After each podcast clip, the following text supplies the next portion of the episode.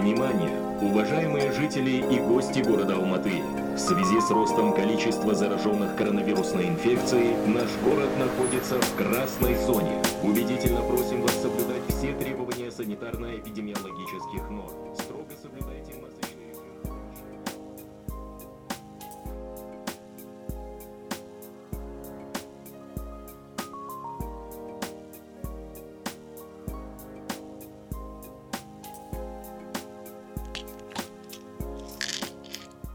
Асель, спасибо за то, что нашли время поговорить с нами сегодня о новом варианте коронавируса. Давайте начнем с того, чем можно сравнить э, контагиозность вот омикрона именно. Да, начнем с того, что есть э, три э, параметра, да, по которым мы можем оценивать какие-то новые варианты, которые возникают. Э, первое это заразность, да, контагиозность. Э, затем то, как, э, насколько этот вариант убегает от иммунного ответа у вакцинированных или у переболевших. И третье – это насколько он опасен да, в клиническом плане. И сейчас у нас появляется некоторая информация о том, что омикрон заразен, и он более заразен, более кон- контагиозен э, даже, чем дельта. Мы знаем, что дельта э, показала э, очень успешную такую стратегию да, распространения именно за счет контагиозности. И э, особенностью дельты было то, что э, намного больше скорость размножения, Соответственно, намного больше вирусная нагрузка в первые же дни, э, сокращается время болезней, э, то есть быстрее могут настигнуть человека осложнения да, и тяжелая стадия болезни. Э, Что касается омикрона сейчас, предварительно мы знаем, что он более заразен, чем дельта, потому что мы видим это э, с помощью методов эпидемиологии, да, когда у нас есть, то есть количество инфекций каждый день и как оно растет э, по сравнению с предыдущей волной, скажем, да, мы видим, что этот вирус э, более заразен. Но здесь нужно иметь в виду, что у нас нет еще э, хорошего такого механизма для объяснения, как для дельты, да, то есть у нас нет еще пока хороших данных о том, насколько он быстрее размножается, или насколько выше вирусная нагрузка и так далее. То есть у нас нет все-таки этой связи между заразностью и тяжестью да, заболевания или там количеством вируса, который в итоге внутри человека, и то, э, как эта заразность, как эти данные эпидемиологические будут влиять на клиническую картину. То есть вот этого у нас нет. Еще важно, что э, повышенная заразность, э, контагиозность была показана на примере стран, э, где эм, не было особых эм, эм, методов контроля, да, то есть э, санитарно-эпидемиологических каких-то норм э, контроля за поведением да, людей, то есть эм, это было замечено как раз-таки в странах, где практически не соблюдались э, никакие правила дистанцирования и так далее, да. То есть от этого тоже будет зависеть э, как бы ситуация заразностью, потому что она зависит не только от самого вируса, да, который, конечно же, стремится стать заразным, более заразным. Да, это, это выгодно вирусу, потому что он будет заражать больше хозяев и, э, соответственно, будет выживать дольше в популяции. Но это также зависит от того, в каких условиях происходит, да, это заражение и э, в какой стране, какие там э, политическая даже система. То есть от вот этих факторов тоже зависит. Пока окончательный ответ мы дать не можем, но он, скорее всего, более заразен, чем дельта, и, скорее всего, он может дельту вытеснить. Потому что, когда мы говорим, что э, вот этот вариант успешен, да, по сравнению там с изначальным уханьским вариантом, э, как мы это видим? Мы видим по процентам этого варианта среди прочих в количестве новых заражений. Мы видели, что дельта, она вытеснила все прошлые варианты, и альфа британские, и, и другие, да, и первоначальные, именно за счет своей вот этой а, огромной контагиозности. Здесь а, мы через несколько недель уже можем увидеть вот это разницу в этих процентах, да, вытеснит ли омикрон дельту, и скорее всего да. Как себя сейчас государство вести? То есть стоит ли э, в страхе перед э, новым штаммом закрывать границы, как это делают некоторые страны, снова объявлять локдауны или просто ждать и смотреть, что происходит? Э, политика относительно того, закрывать ли границы, она совершенно нелогична была, да, то есть вообще закрывать границы, когда уже там вирус на четырех континентах, там или на всех пяти, то это абсолютно нелогично, потому что мы закрываем доступ э, к тем странам, которые как раз-таки вели мониторинг, скажем, та же Южная Африка, ее изоляция в торговом плане, да, э, в плане путешествий, она, ну, как бы ничего практически не дает и тормозит нас в том, чтобы мы получали информацию об этом новом варианте, о том, как он распространяется. Э, и еще была такая проблема, что закрытие границ, они повлияли на доступ к реагентам у как раз-таки африканских стран, да, а, и ученые не могли там следить э, за этим вариантом. То есть вот это была проблема. А с точки зрения эпидемиологии, э, на тот момент, когда уже вирус находится везде, сейчас закрытие границ, ну, как бы вообще не имеет никакого смысла и только прибавляя стигматизации, да, определенных стран. Вот это тоже очень важно сказать. Относительно того, э, что будет происходить во время Нового года, праздников, э, разная политика разных стран о том, э, что делать, локдаун или нет, мы видим, что сейчас разные подходы. Да, мы видим, что в, Ав- в Австрии, например, Австрия страна, которая обычно в Европе является самой строгой да, по каким-то нормам санитарным во время пандемии, и они сейчас ввели вообще полный локдаун. То есть они изначально планировали вводить эм, только локдаун для непривитых, а сейчас в связи с омикроном опять полный локдаун, рестораны, магазины закрыты, вот это все, да. То есть, насколько это сейчас оправдано, мы, мы пока не можем сказать. То есть это будет именно зависеть от этой информации по тяжести заболевания. То есть если мы будем видеть, что омикрон э, все-таки э, тяжелее проходит, там, чем дельта, или примерно как дельта, и будет ее вытеснять, э, и будет заражать э, с наибольшим успехом привитых и непривитых, то, конечно, да, наверное, какие-то меры имеют смысл, но тут надо прибавить к этому пандемическую усталость, э, состояние, при котором люди уже настолько, это все уже надоело в течение двух лет, да, эм, и надо добавить праздники, да, которые являются э, источником, всегда источником новых волн, всегда во время новогодних праздников, после новогодних праздников мы видим увеличение заболеваемости, потому что мы встречаемся с семьей и так далее. Что я бы предложила э, с практической точки зрения нашим казахстанцам, это э, все-таки провести Новый год э, семейным кругом, э, определить э, круг близких людей, э, с которыми вы хотите встречаться в это время, не ходить на мероприятия суперраспространения, так называемые, да, это мероприятия, где там более 50-60 человек, какие-то большие корпоративы, где разные семьи, да, потом эти люди расходятся, заражают своих пожилых и так далее, да, и все-таки если у вас возникают какие-то симптомы, оставаться дома, болеть дома, не э, переносить инфекции на ногах. Это польза и для вас, и для ваших близких, и для ваших коллег и так далее. Да? То есть все-таки, э, наверное, э, постарайтесь абстрагироваться от паники, да, не нужно смотреть на эти заголовки с омикроном э, и постоянно отслеживать, да, то есть подпишитесь на меня, я буду там держать вас в курсе, да, э, следите за нашим подкастом и так далее, но э, тем не менее постарайтесь все-таки следить, да, чуть-чуть за собой, за своим поведением вот в эти новогодние праздники, чтобы э, потом не жалеть о возможном там заражении родного какого-то человека, да, э, то есть Э, нужно как бы как-то совмещать вот эти два, да, не паниковать, не пускаться в постоянное обсуждение этой темы, которая уже всем надоела, но тем не менее все-таки сохранять бдительность э, и сделать этот Новый год э, по-настоящему семейным. А сейчас в Казахстане начинается ревакцинация для тех, кто был привит полгода назад. Нужно ли идти на бустерную дозу?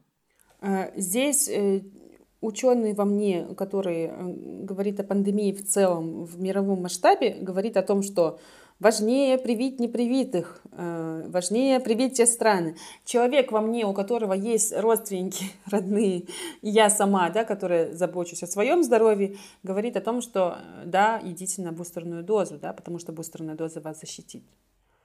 Эм, государство, наверное, должно как-то быть между двух этих точек зрения позволить э, людям получать третью дозу, э, чтобы они имели на это право, да, если они хотят позаботиться о себе. И продолжать коммуникационную кампанию, наконец, э, вести какую-то ясную да, коммуникацию, которая сейчас у нас потихонечку мы начинаем, да, уже эта коммуникационная кампания потихонечку начинает расти, да, и приобретать какие-то черты для того, чтобы непривитые привились. То есть это вот как-то между двух вот этих точек зрения. А почему вирус мутирует и в целом как сейчас прививка работает с этим новым вариантом коронавируса? Иммунный ответ, который возникает э, в результате того, что люди переболели или люди привиты, он является э, большим таким драйвером эволюции да, вируса. То есть это то, что уже влияет на вирус извне. Да? И то, как мы, люди, конечно же, влияем на вирус. То есть мы могли переболеть или мы могли быть привиты. И, конечно, таким образом э, эволюция вируса, она повернет в нужную вирусу сторону, чтобы от этого убегать. Это совершенно нормально, то есть не нужно этого бояться и не нужно думать, что это какая-то супер умная машина, да, которая э, там специально что-то делает. То есть это совершенно нормальное э, состояние нас в пандемии, потому что пандемия уже идет два года. Э, мы знаем, что скорость э, мутации у коронавируса, она не такая большая, честно говоря, да, это там со, по сравнению с гриппом примерно в два раза меньше, по сравнению с вирусом ВИЧ по, примерно в четыре раза меньше э, скорость мутации. Тем не менее, каждый месяц э, в РНК вируса окончательно меняются, уже меняют свой облик две буквы его генетического кода, да? Это значит, что за два э, года пандемии, конечно же, вирус меняется. И, конечно, он будет меняться в зависимости от того, как меняется его среда. А его среда стала э, такой, что она полна антител, она полна э, специфических Т-клеток, да, в некоторых, э, ну, вот в нас, вакцинированных, там, скажем, двумя дозами, или переболевших плюс вакцинированных, или просто переболевших. Э, поэтому в этом просто я сразу да, хочу, чтобы никто не пугался, что в этом нет ничего удивительного, что вирус начинает убегать от иммунного ответа. Второе. Когда мы говорим а, об этом иммунном побеге, нам нужно его измерить. И сейчас у нас есть данные только самой первой части экспериментов. То есть это эксперименты в пробирке, когда берется, э, скажем, кровь заболевших именно омикроном, и оттуда берется э, вирус, да, скажем, и э, мы смотрим на то, как вирус э, из заразившихся, да, как этот омикрон э, реагирует на сыворотку с антителами людей, которые были привиты э, или переболели, или переболели плюс привиты. Э, Затем, или второй вариант эксперимента, это когда у нас есть так называемый псевдовирус. То есть мы берем и сами строим этот омикрон, но мы делаем так, что он не опасный. То есть мы, э, потому что мы не хотим выпускать ничего такого из лаборатории, да, то есть это просто такой псевдокаркас такой вируса, да, с белком-шипом, который выглядит так же, как у омикрона. Вот. И мы смотрим, опять же, да, насколько сыворотка с антителами э, влияет на э, вот этот вот псевдовирус, да, насколько она его может нейтрализовать, и э, смотрим э, по сравнению, скажем, с дельтой. То есть у нас есть псевдовирус с белком-шипом от омикрона, и у нас есть псевдовирус с белком-шипом от дельты, да, и, например, у нас есть псевдовирус с белком-шипом от изначального вот этого уханьского вируса. Мы их всех сравниваем, да, и мы смотрим, и появляются вот эти цифры. Э, начиная буквально вот э, с 7 декабря, то есть с этой недели, да, мы начали получать вот эти данные о том, что э, омикрон, нейтрализация омикрона в 40 раз ниже, чем нейтрализация дельты, скажем, да, с помощью сыворотки привитых двумя дозами Pfizer. То есть у нас есть сыворотка привитых. Эти люди были привиты двумя дозами полным курсом, либо же это были люди, которые заболели и получили одну дозу вот эту вот э, вакцинацию переболевших, да, и было показано, что э, в 40 раз меньше э, сыворотка нейтрализует омикрон по сравнению с дельтой. Это, конечно же, сразу же выходит в заголовки, конечно же потому что это такие очень громкие цифры. Это была, э, и кон- конкретно это исследование, это э, исследование на 12 людях, да, то есть достаточно маленькая выборка, очень маленькая выборка, я бы сказала, да. И это исследование из Южной Африки. Э, есть такой ученый Алекс Сигал, да, который вот 7 декабря первым, получается, опубликовал вот эти результаты. Здесь нужно иметь в виду, что абсолютно все исследования, которые сейчас есть по микрону, это препринты. Э, что такое препринт? Это исследование, которое не было никем рецензировано, потому что в научном мире очень важно, когда мы проводим исследования, э, наши коллеги, биологи, которые не имеют к нам никакого отношения, они должны э, проверить качество данных, то, как мы проанализировали, и вообще качество этого исследования. Да? Э, для того, чтобы любое исследование прошло рецензирование, нужно там как минимум 2-3 месяца. Как мы понимаем, сейчас с омикроном у нас этого времени нет, поэтому то, чем мы можем довольствоваться, довольствоваться, это припринты. Но мы должны быть очень осторожны, когда мы цитируем э, вот эти результаты, да, мы всегда должны говорить, что это непроверенные данные. То есть это конкретно Алекс Сигал, который у себя в Твиттере говорит про вот это снижение в 40 раз нейтрализации. Как, напомню вам, что Твиттер является самой научной соцсетью. Если вы хотите быть в курсе этих новостей, э, заводите себе аккаунт в Твиттере. С чем связана эта высокая контагиозность и то, что вирус так быстро меняется? Тут, конечно, очень важно понимать, что те данные, которые у нас есть относительно побега от антител, это данные в пробирке. Да? То есть данные в пробирке, это значит, что это то, что мы видим а, в лаборатории. Это не клинические данные, это не эпидемиологические данные. А, дополнительно к тому, что сейчас у нас есть, нам необходимы будут исследования по сравнению привитых и непривитых, по сравнению стран, где большинство привиты и непривиты и так далее. Да? То есть эм, данные о том, как вирус избегает иммунного ответа э, после вакцинации или после болезней на реальных э, людях в на, намного большей выборке, да, более тысячи человек, и эм, в популяциях, в разных популяциях с разными э, экономическими, политическими, социальными ситуациями. Э, затем второе исследование, буквально на следующий день, 8 декабря, если не ошибаюсь, Каролинский институт – это институт в Швеции, один из самых лучших институтов э, по биологии вообще, да, то есть очень многие люди мечтают там работать, это реально крутое очень место, э, там, где, по-моему, кстати, вручают Нобелевскую премию, да, вот, э, Королевский институт в, в Швеции показал точно так же, да, э, что э, идет снижение нейтрализации э, в крови переболевших в 7 раз и в крови доноров э, крови Э, у которых неизвестный прививочный статус э, в 5 раз. И там, и там это было количество 17 человек, то есть тоже очень маленькая выборка. И э, статус э, вакцинации пока неизвестен для вот этих доноров крови. По-моему, они собираются его скоро тоже опубликовать, вот этот статус. То есть, но в целом и в общем мы видим снижение нейтрализации в несколько раз еще одно исследование. Я просто сейчас их перечислю, чтобы мы понимали, какие у нас есть сейчас данные на сегодняшний момент. Буквально на следующий день, то есть это было вчера а, или позавчера, а, Сандра Цизик из Франкфурта также опубликовала, а, по-моему, тоже в своем твиттере, что там идет снижение в 37 раз.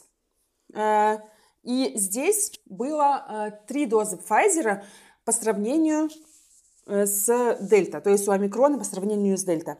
Э, и э, говорится, что спустя 6 месяцев после двух доз Pfizer нейтрализация вообще на нуле. То есть мы понимаем, что ревакцинация, бустерная доза может быть нужна, да, потому что через 6 месяцев после двух доз практически для микрона антитела, по крайней мере, антитела не могут нейтрализовать вирус. Ну, это, согласно ее исследованию, опять же, скорее всего, маленькая выборка, и это препринт исследование, которое не было рецензировано.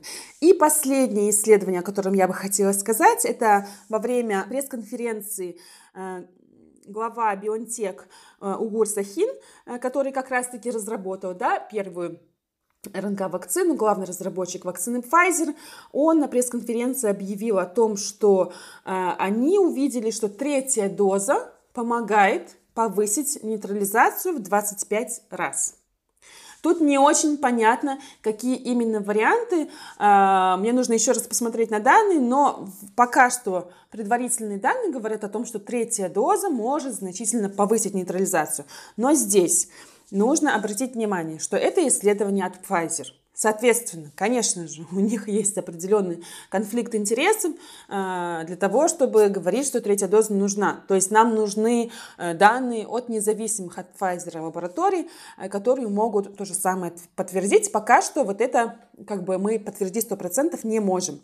Также глава BioNTech, он сказал, что Pfizer готов сделать адаптацию вакцины Э, МРНК-вакцины э, вот этой э, BioNTech для варианта омикрона. То есть поменять состав, это достаточно легко технически, да, ну как бы легко, сравнительно легко по сравнению с другими видами вакцин, потому что мы знаем, что РНК-вакцина это просто чистый химический синтез, да, и мы можем поменять вот эти буковки, которые нас интересуют, и таким образом поменять состав вакцины, его адаптировать к появлению этого нового варианта омикрон. Тут надо заметить, что когда появилась дельта, этого не было сделано, да, потому что мы видели, что э, в принципе, антитела, особенно антитела после второй дозы, достаточно хорошо защищают от дельты, э, да, и самое главное, защищают от тяжелых последствий. Сейчас пока этих данных у нас нет, но тем не менее, уже к марту 2022 года э, компания Pfizer как бы они выразили готовность к марту выпустить вот эту новую версию. То, то есть тут вопрос состоит в том, что стоит ли вообще, да, имеет ли смысл вообще, в принципе, эта адаптация, э, если вирус, э, например, не очень э, тяжелый, да, в плане клинических проявлений, может быть, нужно просто дать ему свободу адаптироваться к нам таким образом, что он превратится в обычный простудный вирус, то есть это тоже такой вопрос, да, для дебатов. Вопрос о бустерах тоже абсолютно вопрос открытый, да, то есть сейчас это такой большой научный, научные тоже такие дебаты, да, довольно жаркие. Почему? Потому что э, есть мнение о том, что э, бустеры в, в, развивай, в, развивающихся странах у нас нет бустеров, да, то есть, ну, в большинстве, да, то есть у нас огромное количество непривитых, в которых как раз-таки и появляются все эти новые варианты, да, э, и у нас есть контраст с развитыми странами, которые там готовы уже четвертую и пятую дозу делать. То есть, конечно же, э, вопрос возникновения новых вариантов – это всегда вопрос вакцинного неравенства. То есть, когда мы э, говорим о пандемии в глобальном плане, нам намного важнее, и особенно с появлением омикрона, намного важнее привить хотя бы двумя э, дозами полного курса большинство развивающихся стран, которые до сих пор имеют достаточно низкие показатели. У нас в Казахстане я недавно услышала буквально от Минздрава статистику о том, что самые, э, как бы, самая уязвимая часть населения от 60 до 65 у нас привита только на 50%. Это и то официальные данные. Мы не знаем, сколько на самом деле среди них привитых, да, а не купивших паспорт. Понимаете, Стан? То есть мы не можем вообще говорить о том, что у нас есть какой-то там э, коллективный иммунитет или что-то, или вообще в принципе защиты среди уязвимых групп.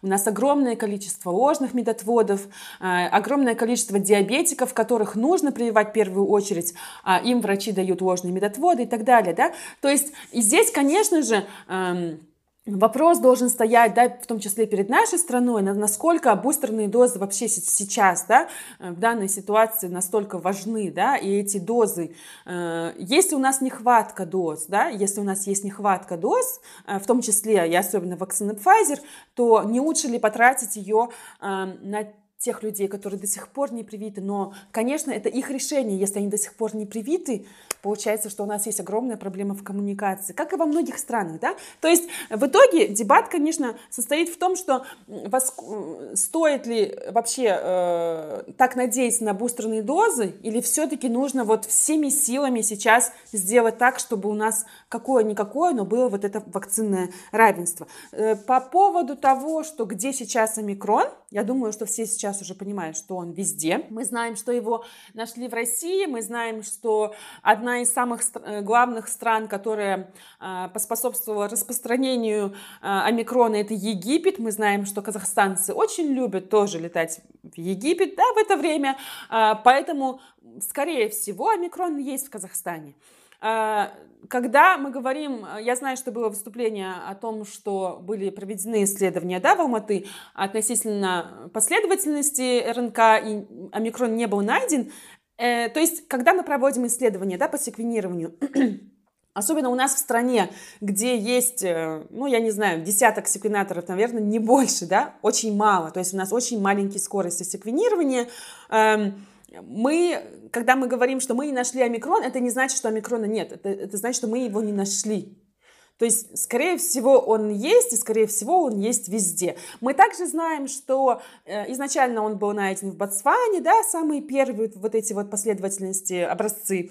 Э, Почему Южная Африка об этом объявила? Э, потому что в Южной Африке как раз-таки хорошо поставлена система генетического мониторинга, и они взяли на себя смелость, да, э, и э, у них технологически они достаточно развиты для того, чтобы эм, определить, что это новый вариант, и они как бы взяли на себя смелость об этом сказать ВОЗ. 26 ноября уже объявили о том, что это новый вариант, вызывающий беспокойство. И здесь ни в коем случае эм, не нужно обвинять э, в Южную Африку, да, потому что, что, что это там новый южноафриканский вариант. То есть я очень не люблю, когда, в принципе, связывают какой-то вариант с какой-то страной, а, потому что уже э, в начале декабря, вот ну, на прошлой неделе, мы знали, что а, скажем, в Голландии, в Шотландии а, были вечеринки, да, или какие-то э, мероприятия, которые, на которых вот люди разошлись с вечеринки, да, и потом у них у всех обнаружился омикрон. И это было 20 ноября. То есть это было даже до того,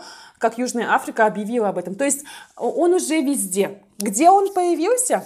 Мы пока не понимаем. У нас есть э, три гипотезы относительно того, как этот вариант омикрон появился. Э, в чем его особенность? Да? Его особенность состоит в том, что э, в омикроне очень много мутаций, около 80 мутаций это только в белке шипе. Э, белок ШИП, как мы знаем, да, это белок, э, который чрезвычайно важен для того, чтобы вирус зашел в клетку, то есть это то самое рукопожатие с клеткой, которое позволяет э, вирусу ее инфицировать. И, конечно, когда меняется этот белок ШИП, мы сразу же настораживаемся, да, потому что это будет влиять, скорее всего, на заразность, да, то есть белок ШИП по большей части будет влиять на то, как успешно вирус заходит в клетки как успешно он заражает. И мы увидели вот эти 80 мутаций, которые появились как будто бы одновременно одновременно. Почему насторожило это сразу ученых-генетиков? Потому что эм, вариант омикрон – это не вариант, э, который появился от дельты.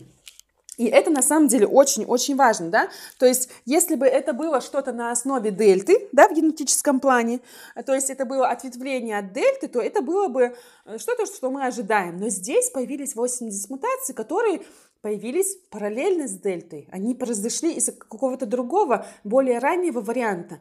И есть три гипотезы. Первая – это э, что этот вариант появился в стране, где э, очень низкий уровень генетического мониторинга, и просто-напросто он накапливал вот эти мутации, и его не заметили, да, то есть его не заметили не клинически, да, то есть эм, ну, то есть в стране, где очень плохо, в принципе, следят за тем, как происходит пандемия. Первая, первая да, гипотеза. Вторая, вторая гипотеза, ну, она, мне кажется, крайне мало вероятна, да, что вирус эм, перепрыгнул обратно на животного, а потом перепрыгнул обратно на человека, да? Такое может быть. Мы видим, что даже в зоопарках, да, коронавирусом э, SARS-CoV-2 заражаются, заражаются животные. Это тоже возможно, особенно возможно там, где у людей достаточно близкие взаимоотношения с дикой природой, опять же, в бедных развивающихся странах, э, тоже, в принципе, возможно. Вторая гипотеза. И третья гипотеза, которая является, наверное, на данный момент самой главной, это э, такой процесс, когда вирус заражает Э, человека в иммуносупрессивном состоянии. То есть это человек э, с иммунодефицитом, э, врожденным или приобретенным. Да? Это человек, который находится на длительной иммуносупрессивной терапии, например, раковый больной, да, скажем, или больной с аутоиммунными заболеваниями. И получается так, что вирус в этом человеке находится дольше, чем в обычном больном. То есть мы знаем, что в принципе острое э, течение болезни, ну оно длится там три недели, да, конечно, по-разному может заканчиваться, да, эта история, но в среднем 3-4 недели мы можем детектировать вирус в тканях, как-то его э, именно активная фаза, да, потом мы в принципе вируса самого уже не видим, да, но в некоторых больных, у которых происходит иммуносупрессия, э, вирус может жить месяцами и даже больше года, то есть были уже исследования, в том числе одно российское исследование, которое показало, что вирус вирус там живет эм, более там 200 дней в одном и том же пациенте. И проблема состоит в том, что этих пациентов очень часто лечили э, скажем, сывороткой переболевших, да, или э, какими-то коктейлями антител.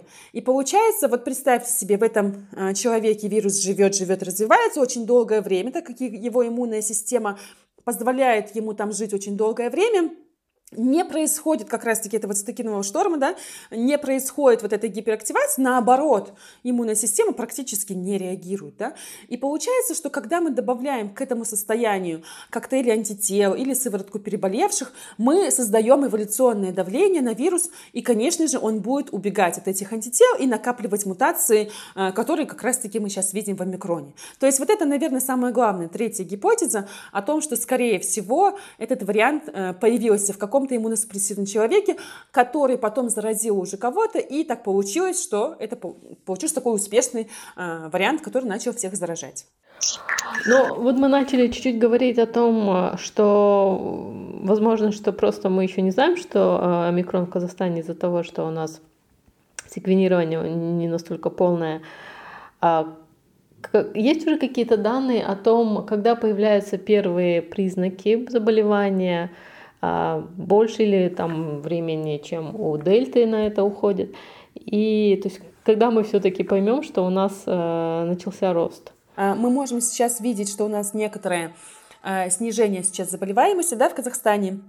Э, мы можем видеть, что вот эта дельта-волна, она потихонечку проходит, но мы знаем, что э, следующие волны могут не заставить себя ждать, да, и э, если мы будем э, как бы наблюдать новую волну, то мы можем э, предполагать, что это может быть омикрон. Но э, насколько быстро люди заражаются или насколько это происходит по-другому, да, насколько мы можем видеть разницу в клинических каких-то проявлениях, этого мы сейчас сказать не можем вообще, и я бы не хотела, в принципе, то есть важно сказать, что сегодня 10 декабря, да?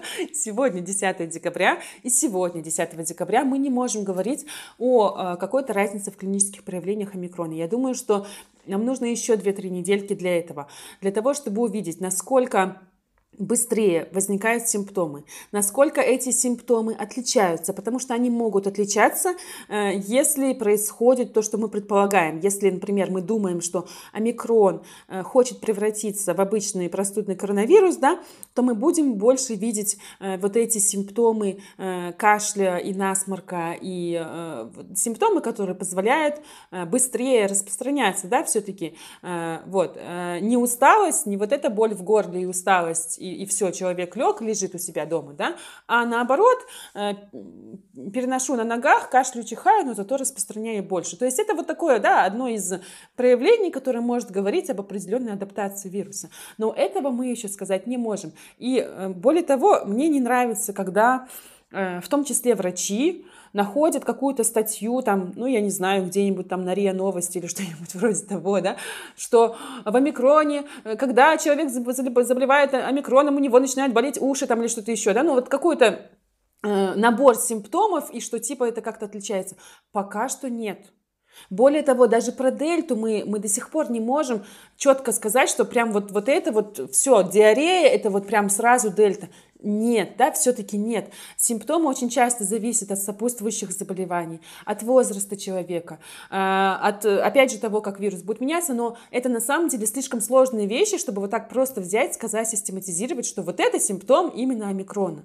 А, и я прошу коллег, а, особенно медицинских работников, э, вот не пускаться вот во все тяжкие, да, и не начинать запугивать или наоборот как-то какие-то, какую-то надежду давать, да, не основываясь э, все-таки на данных. По относительно смертности нам нужно тоже время, потому что у нас есть некоторые данные по э, Южной Африке. У нас э, было изначально такое ощущение да, по Южной Африке, что люди болеют легче. Но там просто нужно иметь в виду, что популяция Южной Африки в среднем э, младше чем популяция, скажем, Западной Европы, да, потому что, ну, тупо они умирают раньше, да, то, то есть у них меньше э, хронических болячек, и у них больше острых инфекционных заболеваний. Соответственно, они э, будут болеть э, легче, да, по этим двум причинам, по, из, из-за того, что меньшее количество, там, скажем, хронических и большее количество острых инфекционных заболеваний говорит о том, что у них э, иммунитет как бы постоянно на взводе, да, то есть это тоже может влиять. То есть здесь нам нужно даже дождаться все-таки данных э, того, как будет себя вести омикрон э, в разных странах, в разных социальных каких-то обстоятельствах и эм, в разных больницах и медицинских системах, да,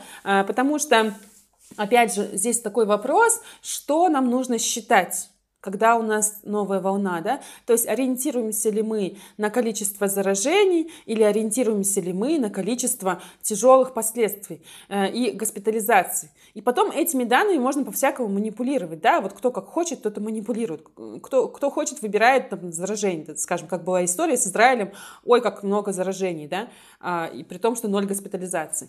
Да, вот э, вчера буквально были небольшие данные по ЮАР, там две разные провинции, по ним смотрели, что госпитализации выросли э, среди детей, э, в том числе необходимость в кислороде возросла, но опять-таки все э, ученые, которые пишут об этом, комментируют эти новости, они говорят о том, что еще слишком мало времени для того, чтобы точно сказать, что происходит – и как себя ведет омикрон, пока что еще непонятно. Поэтому, видимо, каждая страна будет узнавать уже на своем собственном опыте.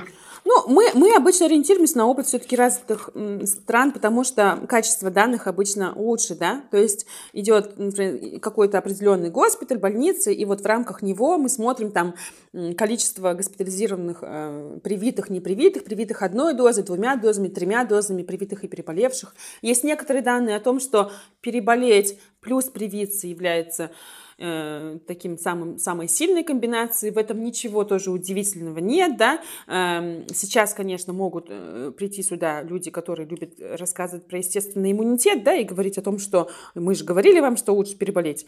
Переболеть плюс привиться, во-первых, а во-вторых, переболеть это значит э, иметь все э, последствия, да, э, которые не возникают после прививки, поэтому об этом тоже не забывайте. Относительно детей можно сказать, что это может быть, конечно же, из-за того, что, как правило, да, э, детки все-таки большинство э, не привиты, да, то есть мы понимаем, что э, госпитализации среди детей могут быть больше по сравнению со взрослыми, то есть мы всегда должны смотреть на количество.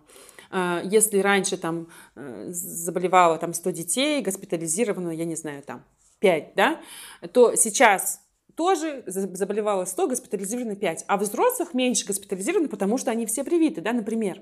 То есть мы должны смотреть э, очень э, объективно и критично, да, относиться все-таки к данным э, и э, смотреть на то, э, на все эти обстоятельства, да, то есть как вакцинация меняет э, картину того, что происходит с омикроном. Но наша страна, как правило, э, берет данные у других стран, да, потому что у нас, к сожалению, Э, система мониторинга пока что недостаточно хорошо выстроены. Угу. Но когда э, заявили об омикроне, были такие э, немного радостные, обнадеживающие новости, мнения ученых о том, что по всей видимости, омикрон становится менее патогенным да, и более заразным. Вот что сейчас можно сказать? Что касается эволюции вируса э, и хватит ли нам э, греческого алфавита, чтобы все-таки да, закончить эту пандемию, э, у меня э, скорее оптимистичные да, прогнозы. Опять же, прогнозы давайте дело неблагодарны, поэтому не относитесь к ним очень серьезно. Но э, есть такие исследования, э, о которых мы, кстати, писали. Материал у нас был про иммунную память, про то, э, про повторные заражения. А, и а, мы там писали о том, что коронавирусы сами по себе, вот как семья вирусов, да, они э, такие способны как раз-таки убегать от антител, способны э, вызывать повторное заражение. И есть э, коронавирусы, их э, штаммы простудных обычных коронавирусов, которые приходят э, каждый год, и это происходит не так, как у вируса гриппа, да, то есть нету такого глобального изменения именно да, морфологии, вообще там структуры и, и генетического материала вируса, а именно есть какие-то другие, возможно, механизмы, да, а, по которым коронавирусы простудные а, способны возвращаться каждый сезон и могут даже повторно заражать там через два месяца после, заражения, после а, выздоровления, да. И это говорит о чем? О том, что все-таки у коронавируса SARS-CoV-2, так как он принадлежит к этой группе вирусов, есть э, определенные задатки, да, для того, чтобы стать вот этим простудным вирусом, да, и возвращаться к нам ежегодно, там, каждый сезон. Тут единственное, что вопрос стоит в том, насколько тяжелой будет эта инфекция, будет ли это простудные просто ОРВИ, да, вот эти коронавирусы, с которыми мы встречаемся, их даже не замечаем, и поэтому против них никакие вакцины не нужны, или будет ли это что-то опасное типа гриппа, которое будет влиять на разные системы и органы, и от которых, э, конечно, будут нужны, да, скорее вакцины, да, особенно для людей, которые э, являются уязвимыми. Здесь хочется мне рассказать о таком исследовании. Э, один из коронавирусов называется он 229Е. Это такой простудный обычный ОРВИшка. Э, из 80-х годов э, был использован, э, то есть, как же там было, да, использовали сыворотку после заражения вот этим вирусом 80-х годов. И посмотрели, как эта сыворотка будет влиять, будет ли нейтрализовать тот, тот же самый штамм, но из сезонов 91 года и 2000 года. И было показано, что нейтрализация значительно падает. То есть значительно падает через 10 лет, намного более значительно падает через 20 сезонов, практически не работает. Да? То есть сыворотка переболевшего там, в 80-м году, она практически не работает против того же самого штамма коронавируса. Он незначительно, но каким-то образом, видимо, поменялся. Да? И это простудный коронавирус. Вот я говорю, да, то есть есть у нас э, вот такая э, способность. Поэтому э, самый оптимистичный прогноз это, что омикрон это тот самый путь для коронавируса э, все-таки облегчить свои клинические проявления, увеличить заразность и увеличить да, э, качество иммунного побега и стать нашим спутником на всю жизнь, возвращаться к нам Э, каждый сезон. Пессимистичный прогноз – это если э, цель у него будет похожая, а клинические проявления будут достаточно серьезными, как дельта или, может даже хуже. Это самый пессимистичный, да, конечно, вариант. Вот. Поэтому будем надеяться все-таки на хорошие новости. И э, надеюсь, что буквально через 2-3 недели мы об этом узнаем. Здесь нужно сказать, что вирусу выгодно повышать заразность, вирусу выгодно повышать качество вот этого убегания от иммунитета, но ему совсем не выгодно увеличивать э, свою опасность. То есть ему не выгодно, чтобы э, человек лежал дома и, и, и умирал. Да? Нет. То есть ему выгодно быть все-таки в какой-то степени там полегче и, э, и заражает больше. Э, касается ли это SARS-CoV-2, пока что нам неизвестно, потому что летальность у него не такая большая да, для того, чтобы вопрос опасности стоял для вируса да, э, так остро. Поэтому ответы на эти вопросы мы увидим, я думаю, через пару недель.